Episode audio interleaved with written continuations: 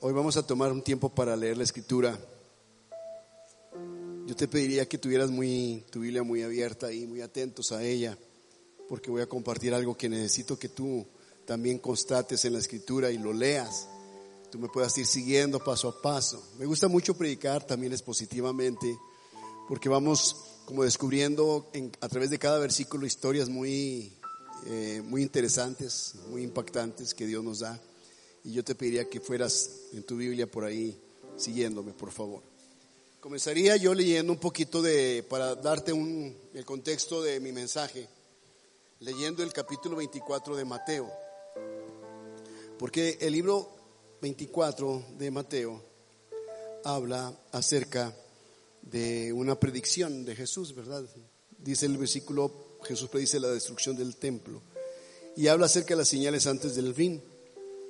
Y en todo el capítulo 24 de Mateo, en lo que es escatología, que escatología es la ciencia o es la materia que nos enseña a nosotros a ver los acontecimientos futuros, el último evento profético anunciado en la Biblia, que está por acontecer, que es el último que falta, es la segunda venida de Cristo. La segunda venida de Cristo tiene dos connotaciones. La primera es el arrebatamiento, donde Jesús viene como ladrón en la noche, y así como el relámpago, que sale del oriente y se muestra hasta el occidente, así será la venida de Jesús. Y eso es arrebatamiento, la iglesia levantada y los muertos en Cristo resucitados. La segunda parte de esta, la segunda connotación de esta segunda venida, es cuando Cristo, después de siete años de ese acontecimiento llamado rapto, viene y se planta sus, sus pies junto con su iglesia en el monte de los olivos en Jerusalén. ¿Ok? Esa venida es para que todo ojo lo vea, todo ojo lo verá. Entonces, ahí comienza lo que es el reino milenial. Pero en todo el capítulo de Mateo Jesús da ciertas pautas y ciertos acontecimientos en todo este inter. Quiere decir que nosotros estamos viviendo parte de lo que él predijo aquí. Estamos justamente viviendo acontecimientos muy parecidos. Por ejemplo, vendrán muchos en mi nombre diciendo, yo soy el Cristo, y a muchos engañarán lo vivimos todos los días. Gente que se hace llamar el Cristo. Oiréis, de guerras y rumores de guerras. Todo el versículo 6 de Mateo 24. Se levantará nación contra nación, reino contra reino. Y habrá pestes. Justamente estamos en el punto de las pestes. Estamos en medio de la pandemia. Hambres. Siempre ha habido hambres y terremotos. Principio de dolores es esto. Solo es el principio de dolores. Entregarán a tribulación y os matarán, seréis aborrecidos por causa de mi nombre. Esto habla de la persecución acerca de la iglesia. Muchos tropezarán entonces y se entregarán unos a otros. Se refiere a los creyentes. Tropiezan y se entregarán unos a otros y unos a otros se aborrecerán. Y muchos falsos profetas se levantarán y engañarán a muchos. Me llama mucho la atención y a veces lo platico con mi esposa a manera de ver el mover de Dios profético en en la iglesia, como ella tiene ese ministerio de profeta muy fuerte. Este, a veces el profeta ha sido mal interpretado, mal entendido, mal comprendido en estos tiempos, porque se han hecho eh, alguna especie de exageraciones y abusos al ministerio profético. Y entonces lo que ocurre es que los profetas se intimidan también, ¿sí? Se intimidan, como Elías estaba intimidado, Elías hizo descender fuego del cielo, sin embargo estaba intimidado, escondido en una cueva por una mujer, un espíritu terrible de intimidación, Jezabel. Y a veces eso es lo que sucede, que el ministerio profético no fluye mucho en una iglesia porque a veces la gente no entiende lo que el profeta quiere decir. El profeta de Dios en una iglesia está para edificar el cuerpo de Cristo, la iglesia, especialmente para traer orden al desorden que hay en la iglesia. Para eso está el ministerio profético en una iglesia. Trae orden al desorden. La Biblia dice, oíd a vuestros profetas, obedeced a vuestros profetas y seréis prosperados. Imagínate la magnitud de la bendición cuando uno pone atención a lo que los profetas dicen. Pero como tenemos ese problema de que hay profecía con respecto a que muchos profetas falsos se levantarían y engañarían a muchos, entonces de pronto la iglesia piensa, ¿no será este un falso profeta? Y se pierden mucho realmente de una buena profecía. La Biblia dice, no menosprecéis la profecía. Luego dice, por haberse multiplicado la maldad, versículo 12, el amor de muchos se enfriará. Mas aquel persevere hasta el fin, será salvo. Y será predicado este evangelio del reino en todo el mundo para testimonio a todas las naciones y entonces vendrá el fin. Bueno, así todo el, todo el capítulo 24. Pero el capítulo 25, de hecho el versículo 42 del, del capítulo 24 eh, dice, velad pues porque no sabéis a qué hora ha de venir vuestro Señor. Velad. Pero sabed esto que si el padre de familia supiese a qué hora el ladrón habría de venir, velaría y no dejaría minar su casa. Por tanto, también vosotros estad preparados, porque el Hijo del Hombre vendrá a la hora que no pensáis.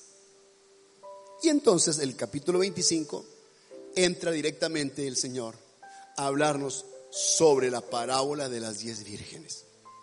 Y me voy a detener aquí un poquito antes de leerlo, porque el capítulo de 1 Corintios 11, 25 al 26 y esto es importante que ustedes lo recuerden. El apóstol Pablo está haciendo solamente una remembranza de lo que él recibió de Cristo con respecto a la comunión, diciendo, esta copa es el nuevo pacto en mi sangre. Haced esto todas las veces que la bebiereis en memoria de mí. Así pues, todas las veces que comiereis este pan y bebiereis esta copa, la muerte del Señor anunciáis hasta que Él venga. Entonces quiere decir que esta, es la copa, esta copa es el nuevo pacto en su sangre. Entonces hay un pacto el pacto en su sangre. ¿Sabes por qué es un pacto en su sangre? Porque la tradición judía dice que cuando el hijo llega a una madurez, ¿sí? Capaz de poderse relacionar con una mujer para matrimoniarse, debe trabajar en su propio viñedo de la familia, producir su propia uva, fermentar su propio vino, eh, su propia uva hasta obtener el vino, y el día del compromiso se acerca con la familia de la muchacha y en la ceremonia de bodas toma el vino que ha preparado, acerca la copa a su esposa en ese momento que va a tomar y le dice, esta es la copa del nuevo pacto. Esa es como la sangre, ¿sí? A la que Jesús se refiere. Lo que Jesús estaba haciendo era un compromiso de bodas con su iglesia se estaba comprometiendo con nosotros, diciendo, esta copa es el nuevo pacto en mi sangre. Es como trayendo la copa a la esposa para un matrimonio, para que se ejecute un matrimonio en ese momento. Entonces, pasa luego el capítulo de Mateo 25, del 1 al 13, a relatar esta parábola extraordinaria. Es de las parábolas más terroríficas que puedes encontrar en la Biblia. Y enseguida vas a entender por qué. El reino de los cielos será semejante a diez vírgenes que tomando sus lámparas salieron a recibir al esposo. Cinco de ellas eran prudentes y cinco insensatas. Las insensatas tomando sus lámparas consigo, ah, no tomaron aceite, mas las prudentes tomaron aceite en sus vasijas juntamente con sus lámparas. Y tardándose el esposo, cabecearon todas, todas, prudentes e imprudentes, y se durmieron. Y a la medianoche se oyó un clamor, aquí viene el esposo salid a recibirle. Entonces todas aquellas vírgenes se levantaron y arreglaron sus lámparas, y las insensatas dijeron a las prudentes, danos de vuestro aceite, porque nuestras lámparas se apagan. Mas las prudentes respondieron diciendo, para que no nos falte a nosotros y a vosotros, id más bien a los que venden y comprad para vosotras mismas. Pero mientras ellas iban a comprar, vino el esposo y las que, se estaban, las que estaban preparadas entraron con él a las bodas y se cerró la puerta. Después vinieron también las otras vírgenes diciendo, Señor, Señor, ábrenos. Mas él respondiendo dijo, de cierto os digo, que no os conozco.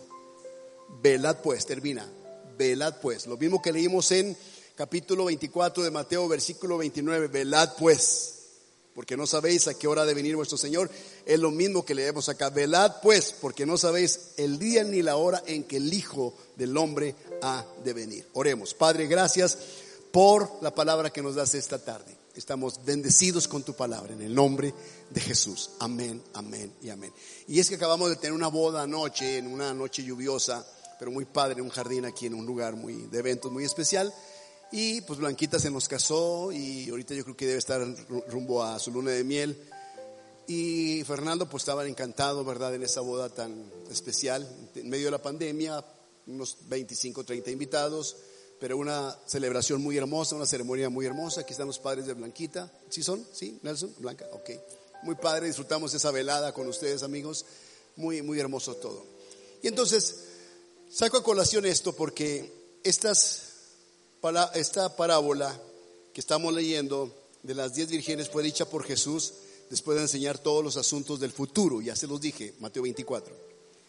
Habla de diez vírgenes que tienen lámparas consigo y la lámpara es una lámpara muy importante porque es una lámpara que se le pone aceite y entonces una mecha que anda por ahí volando, flotando, es la que hace posible que aquello se ilumine. El detalle es que, al igual que anoche, como yo me sentía tan privilegiado de estar en una boda, oficiándola, especialmente oficiando la boda de ellos que son como hijos espirituales aquí en la casa, hay invitados especiales en las ceremonias de boda o en las celebraciones de boda y uno debe sentirse muy privilegiado de haber sido invitado, de que te llegue una invitación con tu nombre a asistir a una boda de estas. Y en este caso, hay algún tipo de persona que fue invitado a esta celebración de bodas y ahí aparecen 10 vírgenes que Ah, se sienten afortunadas de poder estar cerca de la novia o de la futura esposa para poderla animar, para poderla vestir, para poder adornarla. Estas diez vírgenes son las damas de honor en una boda. Estas diez vírgenes no es en sí la iglesia, como la tradición judía lo enseña, sino más bien son las damas de honor en una boda. Y en este caso, estas muchachas jóvenes, joviales, vírgenes, castas, puras, nunca antes tocadas por un hombre, están enfocadas en una sola cosa, preparar a la novia para el encuentro con su esposo. Muchos se han equivocado a interpretar que estas diez vírgenes es la iglesia en sí. En la parábola no es la iglesia. En la parábola es una parábola, es una metáfora, es una, una especie de ilustración. Sino que si fuera la iglesia, entonces, ¿cómo Cristo se casaría con cinco mujeres a la vez? Vamos a decirlo así. O con diez. No se puede sino más bien lo que trata de enseñar el Señor en ella es que en medio de su pueblo hay dos grupos de personas y uno tiene que saber estar en el lado correcto. Lo que resalta aquí es el fin de una relación a distancia entre un esposo y su esposa y la falta de preparación de algunas de las damas de honor. Mientras que la joven comprometida debe estar preparándose para esta unión, lo que se enseña aquí es que en cualquier momento el esposo puede venir y estas deben estar listas para recibirlo porque lo contrario se quedarán fuera. No importa la invitación que tengan. Uno debe estar preparado como iglesia también en todo momento como estas damas de honor estaban preparadas para entregar a una esposa limpia, pura, casta. Habla acerca del tiempo del fin. En cualquier momento puede ocurrir. Velad pues, dice su palabra. Habla acerca de nuestra vida como una lámpara que debe estar encendida, apasionada con el calor del Espíritu Santo. Habla del aceite que debe estar contenido dentro de nosotros y cuidar de no quedarnos sin este aceite que simboliza el Espíritu Santo. No podemos confiarnos por lo que hemos vivido en el pasado, tus éxitos pasados pueden ser tu más grande obstáculo para poder estar listos en el momento que se nos requiera. A veces pensamos que Jesús tarda mucho y comenzamos a jugar con el pecado. Acariciamos el pecado y la tentación. Y eso es bien peligroso. Y estas vírgenes son el círculo íntimo de la esposa el círculo íntimo del esposo, son conocidos, pero solo la mitad de esas diez son prudentes. La otra mitad son insensatas, tontas, imprudentes. Ellas vinieron a la boda sin estar preparadas, sabiendo que el marido podía llegar en cualquier momento. Ellas pensaron, tarda, seguramente no va a venir, tardará más. Pero este es en sí lo que trata de enseñarnos el Señor Jesús. Habla de que estas mujeres las diez han hecho una profesión de fe, son parte de la iglesia, amigas íntimas de la pareja, aparentemente. Ellas traen aceite para sus lámparas, pero las insensatas no trajeron aceite extra. Así que se acaba su aceite y cuando el esposo llega al anuncio de, he aquí el esposo ha llegado, aquí el esposo viene, dice que las diez se despertaron, pero las prudentes tenían su lámpara con aceite y un recipiente con extra. Y las insensatas, al ver que el aceite se les acabó, le dijeron a las prudentes, denos de su aceite.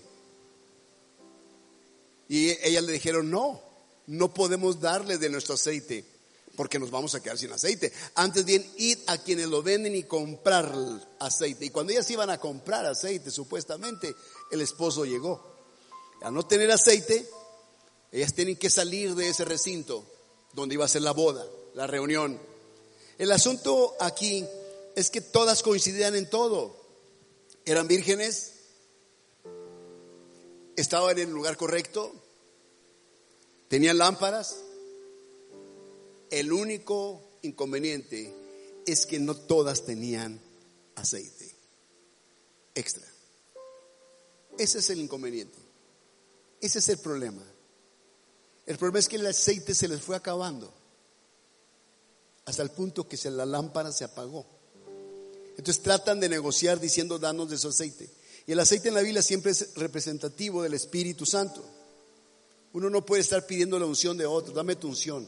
La unción es tuya, es tu unción. Cada uno tiene su propia unción, su propio ungüento, su propia esencia, su propio perfume. Ellas dijeron, no podemos, porque apenas tenemos suficiente para nosotros, pero vayan y negocien con los que venden. Trata de decir, no hay lugar donde tú puedas comprar al Espíritu Santo. No hay forma de comprar la unción. el novio llegó y entró y las puertas se cerraron. Así es como funciona. Hay un pasaje en el libro de Levítico 6:13 que habla acerca de Aarón y sus hijos. Dos de sus hijos, tuvo cuatro hijos, pero dos de sus hijos, Nadab y Abiú, dos de sus hijos, dice que ofrecieron un fuego extraño. Debes saber que en el altar de Dios siempre debe haber un fuego que está encendido. Nunca se apaga. Nunca, nunca. Bueno, nunca se apagaba. Entonces, como estos hombres trataron de inventar o crear otro fuego, y era un fuego extraño que Dios no reconocía, y dice que porque ellos trataron de encender un fuego extraño, Dios los mató a ellos. Dios los destruyó. El versículo 6.13 de Levítico dice, el fuego arderá continuamente en el altar, no se apagará. El capítulo de números 26, 60 al 61 dice que Nadab y Abiú murieron cuando ofrecieron fuego extraño delante del Señor. Y el fuego habla del Espíritu Santo también, habla del aceite, habla del fuego, habla del Espíritu. Y entonces ellos trataron de poner algo diferente, parecido, pero no era lo mismo. Eso es cuando uno trata de imitar lo que el Espíritu Santo puede hacer. Y eso es bien peligroso, es algo muy delicado. Y entonces Dios los mató. ¿Y sabes qué? Era tan grave lo que hicieron que Dios dijo a Aarón su padre y a toda la comunidad, a toda judía, les dijo, ni se les ocurra siquiera llorarles y hacerles luto o duelo. Lo que hicieron es muy grave. Y dice que nadie lloró la muerte de estos dos muchachos. Entonces, el momento de la verdad de estas diez vírgenes fue cuando el esposo entró a la boda y las puertas se cerraron con una llave. Es como en el diluvio, cuando la puerta del arca se cerró, fue cerrada por Dios, no por Noé. Y aunque la gente insistía como estas vírgenes imprudentes, abren la puerta, Señor, Señor. Y así también con Noé. Pero la puerta no la cerró Noé. Esto habla también y confirma que hay puertas que Dios cierra que nadie puede abrir y hay puertas que Dios abre que nadie puede cerrar. Y así estaban llorando fuera de la puerta. Ábrenos, Señor, ábrenos, Señor. Y debes saber esto, esto importante también de la interpretación judía de las escrituras, que cuando una persona menciona el nombre de otra dos veces repetidamente como Señor, Señor, significa que hay una intimidad muy profunda entre estas dos personas. Por eso es que Jesús mencionaba el nombre de algunos de sus amigos y los mencionaba repetidamente. A Abraham se lo dijo a Moisés, a Moisés, a Samuel, cuando era pequeño Samuel, Samuel. A Pedro se lo dijo a Saulo, Saulo, ¿por qué me persigues? Entonces quiere decir que había una intimidad, Jesús conocía a esas personas. O iba a empezar una relación muy íntima o ya había una relación muy íntima. quiere decir que estas muchachas llegaron a Jesús y trataron de mostrar que ellas conocían a Jesús diciendo, Señor, Señor. Así como te conocemos, hay confianza entre nosotros, Simplemente eh, tuvimos que salir porque nuestro aceite se acabó, pero mira que aquí estamos ya con nuestras vasijas y nuestras lámparas llenas de aceite. Señor, tú sabes que siempre hemos, hemos intimado, sabes que estamos aquí porque fuimos invitadas, no somos extrañas, no somos intrusos, no somos infiltradas en esta boda, fuimos invitadas, tenemos invitación, tuvimos relación cercana contigo y así es como ocurre. El problema de conocer nosotros a Jesús no es eso lo más importante. Tú puedes decirle Señor, Señor a Jesús y eso no es lo importante. Lo importante es que Jesús te diga a ti tu nombre dos veces. Si Él te dice tu nombre dos veces, quiere que Él te conoce a ti. Entonces tenemos esas historias en la Biblia bien delicadas. Estas son, para mí, son las palabras más tristes que uno puede encontrar en la escritura de personas que degustaron de las mieles de la unción del Espíritu, del fuego del Espíritu, y sin embargo lo descuidaron y se quedaron dormidos y creyeron que en automático eso estaba en ellos.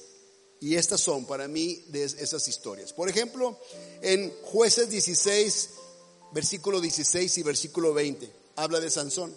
Sansón, un hombre ungido por Dios, Espíritu Santo sobre él, con una fuerza sobrenatural.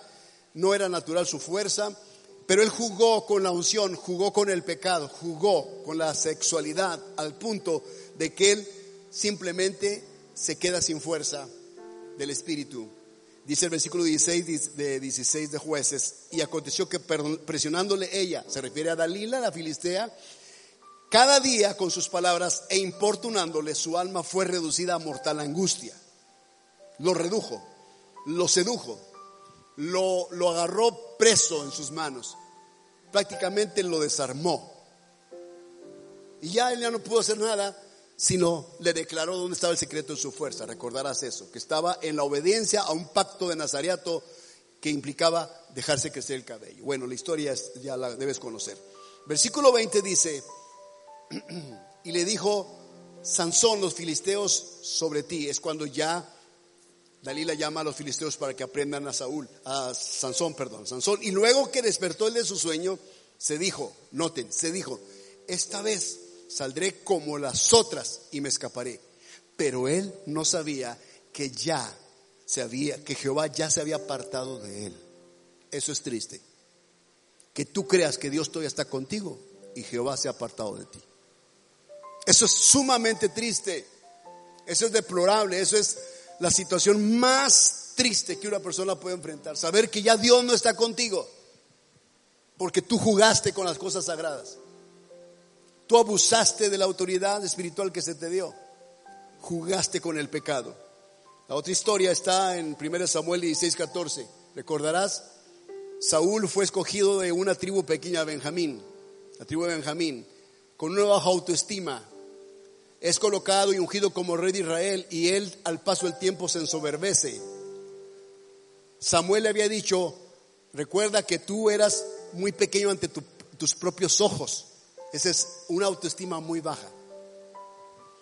Entonces cuando él se llena de soberbia ofrece ofrenda o sacrificio y desobedece a Dios y esto le costó prácticamente el todo, su reino. Y dice el versículo de 1 Samuel 16:14, el espíritu de Jehová se apartó de Saúl y le atormentaba un espíritu malo de parte de Jehová. Ya no estaba Dios con él. Aunque era rey, no importa, tenía la posición, no importaba, pero ya Dios no estaba con él. Te das cuenta que la posición importa, que lo que importa es que Dios esté contigo, que Dios permanezca contigo, que su presencia, que su Espíritu Santo esté contigo. Moisés decía, a mí no me importa nada, Señor. Yo lo que quiero saber es que tu presencia vaya con nosotros. Es lo que Él quería. Si tu presencia no va con nosotros o conmigo, no nos envíes, no nos saques de Egipto, pero yo lo que quiero es tu presencia. Entonces muchas personas, al igual que Sansón, al igual que Saúl, están en esa situación. No saben que ya el Espíritu de Dios los ha dejado. El capítulo de Mateo 7:21 que nos lleva a estudiar este pasaje habla y dice que estas mujeres llegaron con, el esposo y la puerta está cerrada y clamaron diciendo, Señor, Señor, ábrenos. Y que se escuchó una voz de dentro que decía, no las conozco, no sé quiénes son. Significa que podemos tener invitaciones, podemos llamar a Jesús Señor, Señor, pero Él dice, no los conozco, no las conozco, no sé quiénes son ustedes. Y se confirma lo que dice Mateo 7:21. No todo el que me dice Señor, Señor, entrará en el reino de los cielos, sino el que hace la voluntad de mi Padre que está en los cielos. Ella le dijeron Señor, Señor, como diciendo, te conocemos íntimamente, pero ya les dije que no es importante decirle Señor, Señor, sino que Él te diga por tu nombre dos veces, Juan, Juan, Saulo, Saulo, Pedro, Pedro, Padre mío, Padre mío, como decía Eliseo a Elías. Entonces quiere decir, como el versículo 22 dice de Mateo 7, muchos me dirán en aquel día, Señor, Señor, ¿no profetizamos en tu nombre? Claro, pues pudiste haber profetizado en el nombre del Señor. Y dice, y en tu nombre echamos fuera demonios, también pudiste haber usado el nombre del Señor. Y obviamente los demonios se sometían al nombre del Señor porque mencionaste el nombre del Señor. Y dice, y en tu nombre hicimos muchos milagros, también los milagros puedes hacer en el nombre del Señor. Pero eso no significa que el Señor te conozca. Tienes que entender esto. Porque si fuera así, entonces, ¿por qué es que Jesús a estas personas les está diciendo, no las conozco? No las conozco, no sé quiénes son ustedes. Muchos me dirán aquel día. O sea que han de estar delante del Señor. Y van a querer entrar y Él va a decir, ¿a dónde van?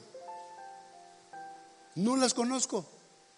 No sé quiénes son. Pero Señor, Señor, no profetizamos, no echamos fuera demonios, no sanamos enfermos, no hicimos milagros. Señor, Señor, no fui un pastor, no fui un apóstol, un profeta, un maestro. No cantaba, no tocaba, no servía, no daba ayuda a los necesitados, pan al hambriento, no di clases a los niños, Señor, no serví, no canté en tu templo, no hice esto, no hice lo otro, pero se escuchará la voz del Señor diciendo, nunca os conocí.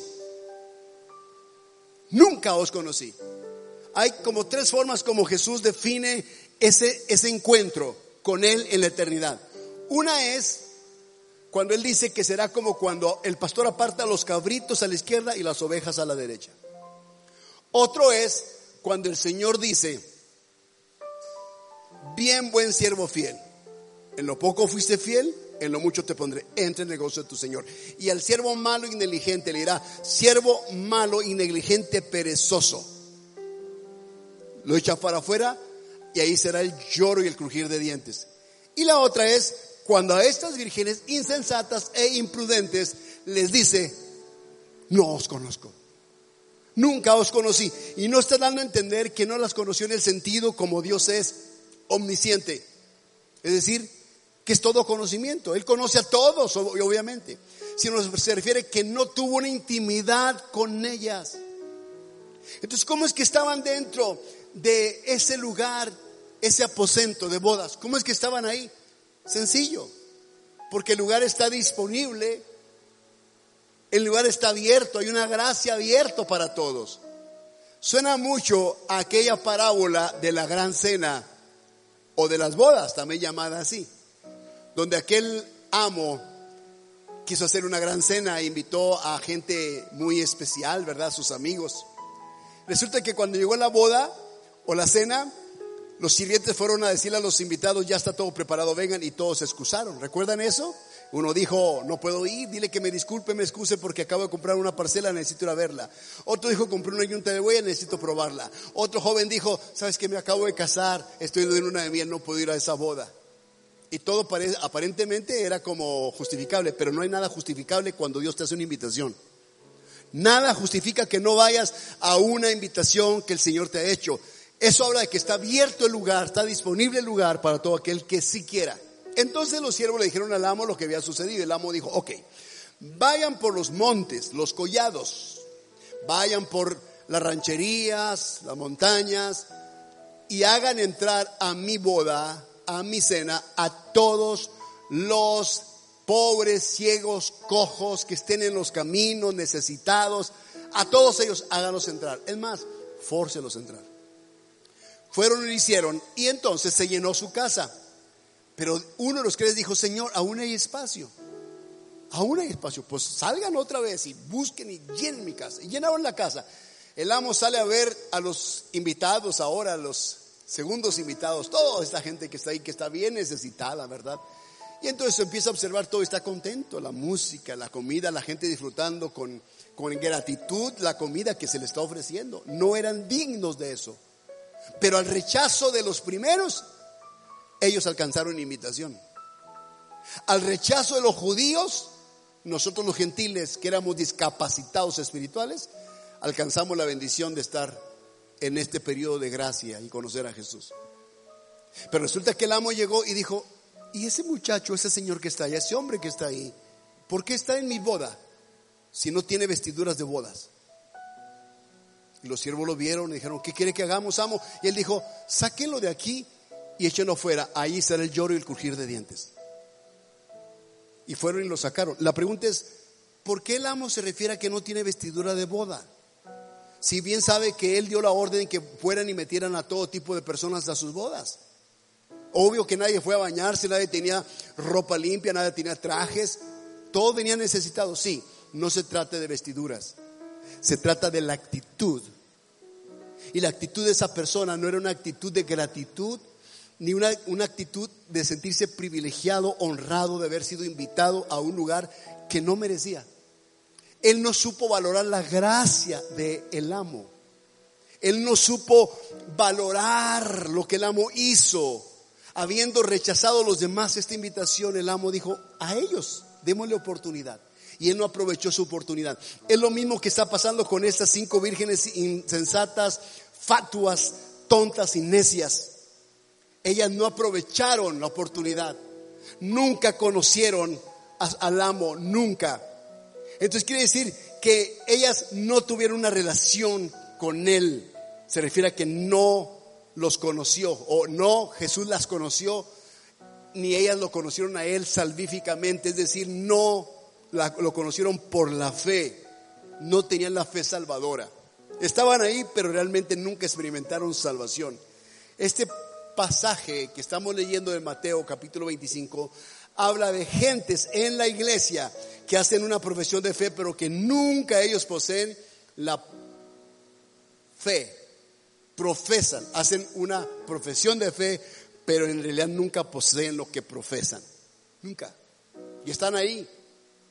¿Qué significa? Esos son el grupo que dirán en aquel día, Señor, Señor, no estábamos en tu iglesia, no íbamos al templo, no hacíamos esto, no hacíamos los otro, lo otro, pero él dirá, no las conozco.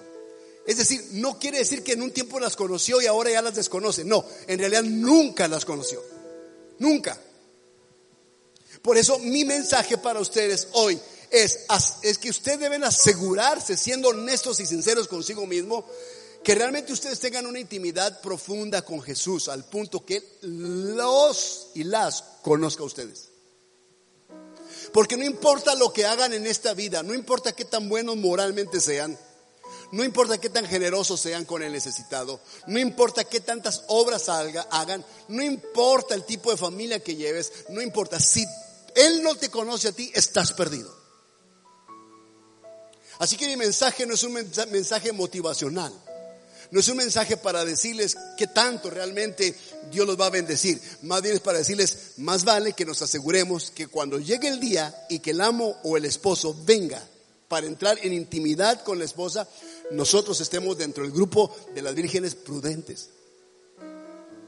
Que estemos ya preparadas de antemano, sabiendo que Él vendrá en cualquier momento. Por eso mi pregunta para ustedes es, ¿con cuál de estos dos grupos ustedes se identifican? ¿Con las prudentes o con las insensatas? ¿Con las sabias o con las necias? Yo tengo personalmente, y se los he dicho, en otras ocasiones lo he mencionado a la iglesia, tengo, no me gusta preocuparme por casi por nada, basándome en lo que Jesús dice en Mateo 6, no os afanéis por el día de mañana. Trato de no afanarme mucho por el día de mañana con preocupación porque la preocupación no produce nada, solamente más preocupación. Pero hay algo que sí me preocupa y me ocupa. Y es saber que en estos 20 años he estado predicando un mensaje. He tratado de hacerlo más sencillo y más simple en el, entendido de que mi mensaje pueda ser comprendido por la gente. No soy un predicador motivacional, Simplemente me gusta leer la escritura, entender la escritura, aplicar la escritura, enseñar la escritura, vivir una vida recta delante del Señor, cuidándome yo mismo primero de no ser reprobado. Pero mi preocupación es que yo le esté predicando a ustedes, como Pablo decía cuando predicaba a un grupo de creyentes, me temo que les haya predicado en vano.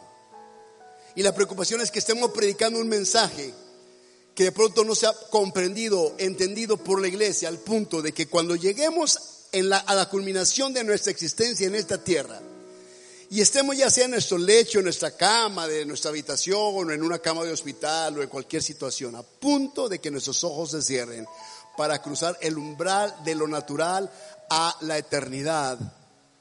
Y que lo primero que vamos a ver cuando abramos nuestros ojos es el rostro de Jesús podamos escuchar la voz de Jesús que nos diga, bien, buen siervo fiel, en lo poco fuiste fiel, en lo mucho te pondré, entra en el gozo de tu Señor.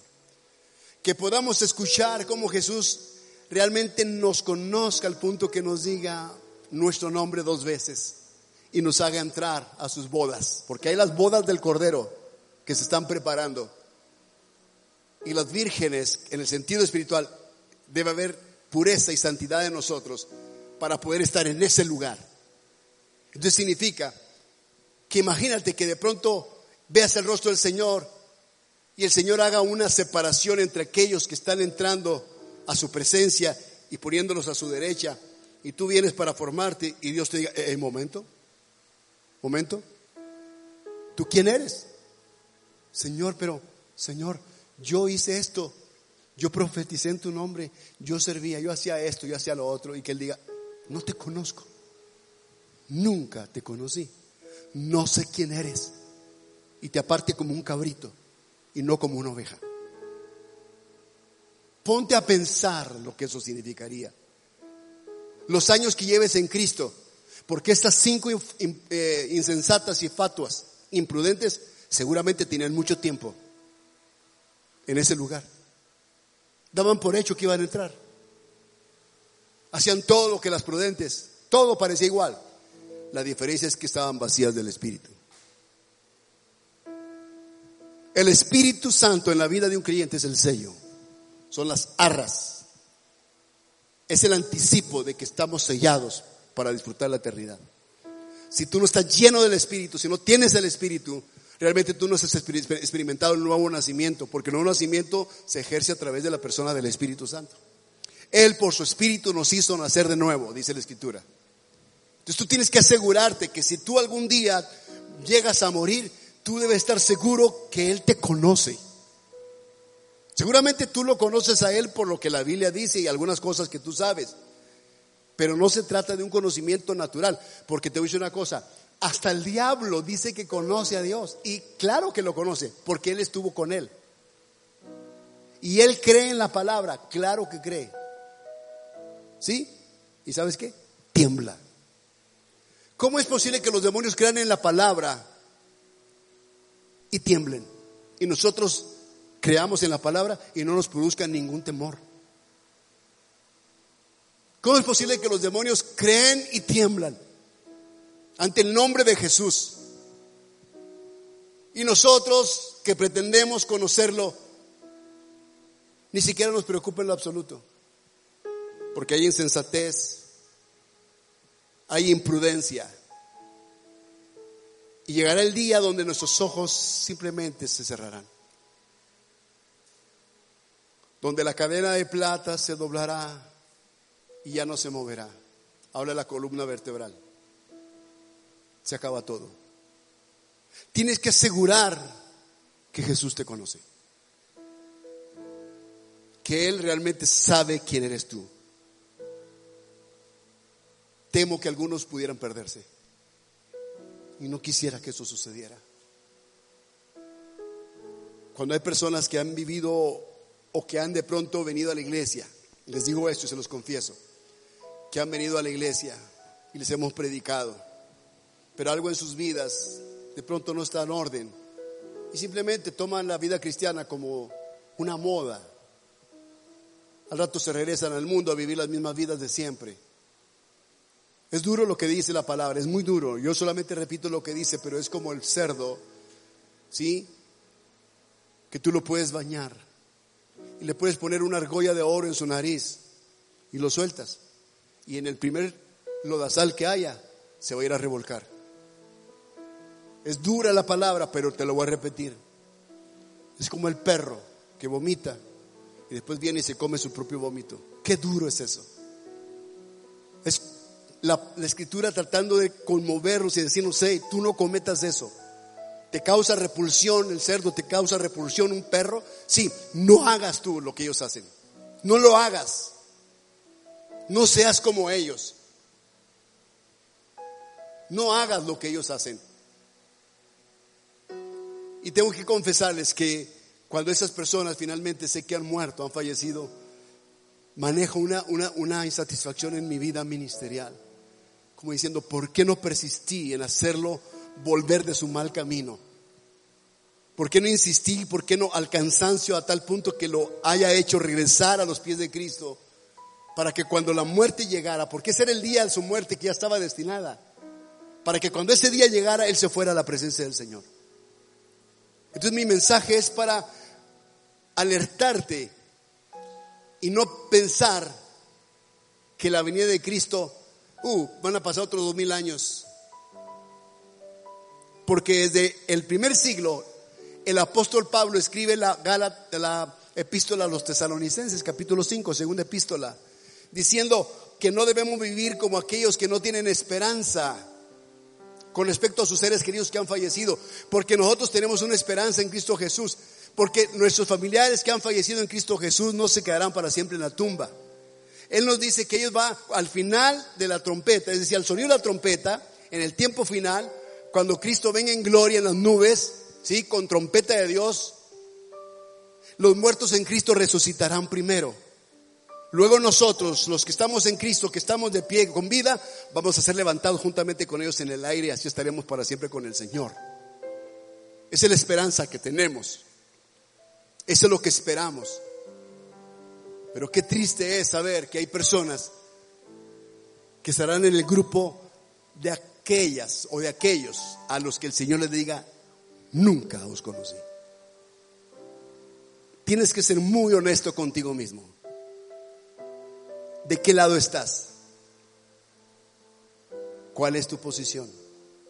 ¿En qué lado te encuentras? Hoy el Señor nos está llamando a una reconciliación. Hoy el Señor nos está llamando a volvernos a Él. Nos está dando la oportunidad ya que nos dio esta gracia que no merecíamos. Somos los segundos invitados el Señor no quiso que su cena se quedara servida porque los primeros invitados la rechazaron. Él dijo, no quiero que se pierda nada de esto. Quiero mejor que se aproveche en la vida de los que sí tienen necesidad. Y cuando todos estos necesitados vinieron, estaban disfrutando aquello con gratitud. El Señor quiere que tú seas agradecido por la gracia que Él te tuvo. Que no estés recibiendo el Evangelio que predicamos aquí cada domingo o cada día X, como si tú te sintieras muy digno es decir, como si tú dijeras, esto es poca cosa para mí. A eso equivale, no, equivale no estar vestido de boda. Es una mala actitud delante de aquel que nos invitó.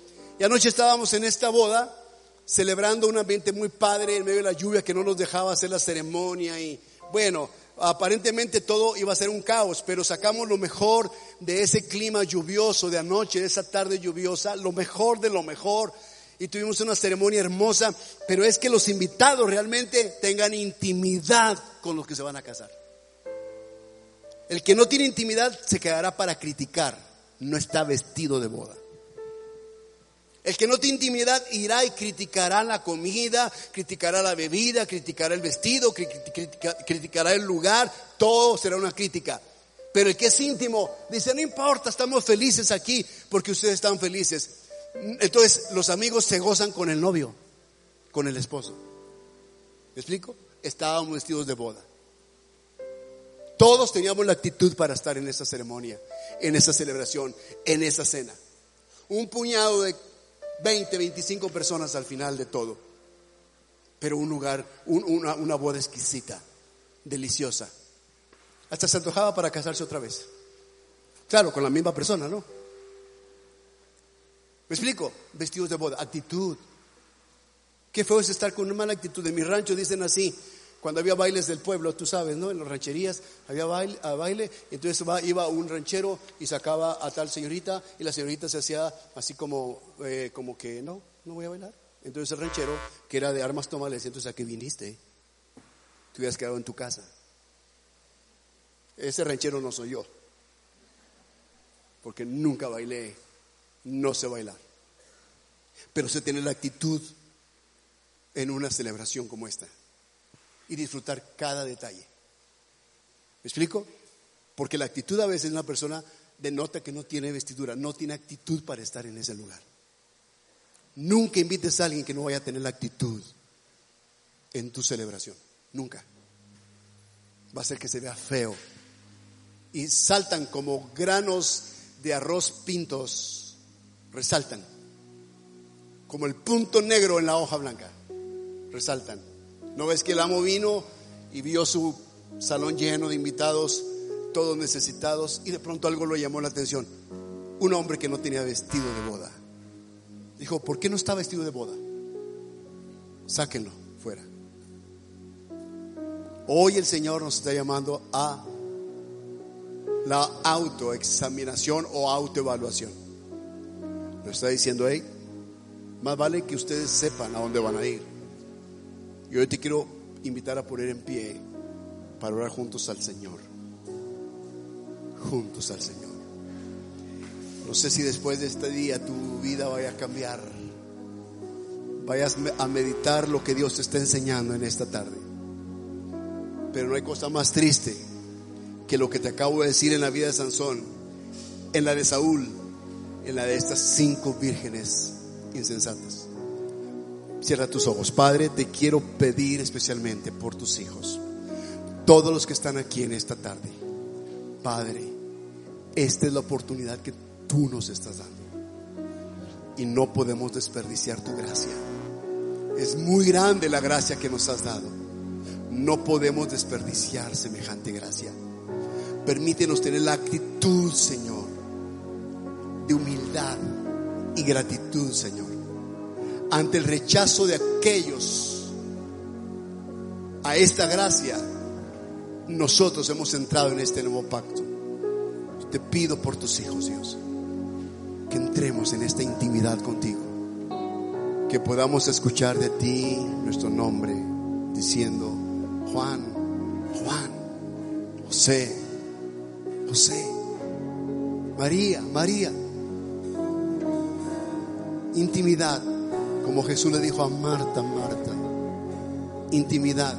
En el nombre de Jesús, yo te lo pido, Señor, yo te lo ruego. Te pido por tu iglesia, Señor. Padre, que tengan la certeza de su salvación en Cristo Jesús, por la gracia, por la gracia, no por cualquier cosa que puedan hacer, sino por tu gracia. Oro por ellos.